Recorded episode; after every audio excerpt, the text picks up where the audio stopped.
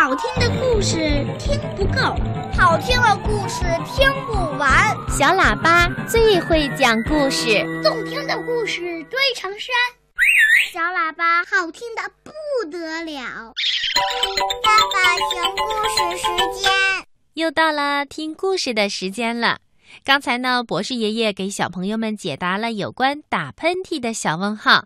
现在正晶姐姐也要给你讲一个打喷嚏的小故事，让我们一起来听听吧。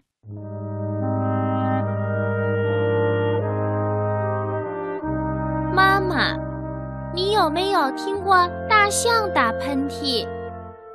听过呀，大象每打一次喷嚏。鼻子就会长一点。妈妈，那你有没有听过河马打喷嚏？听过呀，河马嘴巴太大了，从哈到啾要花整整五分钟。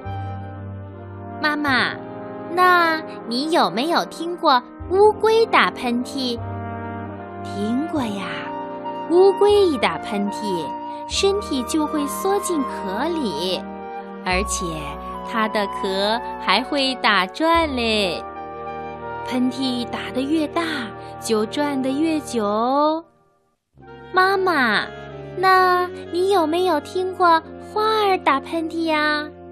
听过呀，不过你要像蝴蝶、蜜蜂一样，静静地听。才听得到，妈妈，那你有没有听过小鸟打喷嚏？听过呀，你要很仔细的听才听得出来，因为小鸟打喷嚏也是啾啾啾。妈妈，那你有没有听过鲸鱼打喷嚏？听过呀，鲸鱼一打喷嚏。鼻涕就会全部从头顶喷出来，喷得到处都是。轰隆隆，打雷啦！妈妈，你有没有听到天空在打喷嚏？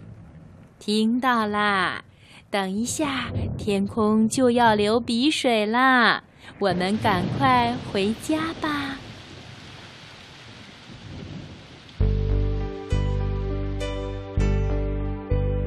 妈妈，那你有没有听过我打喷嚏呀？当然听过啦！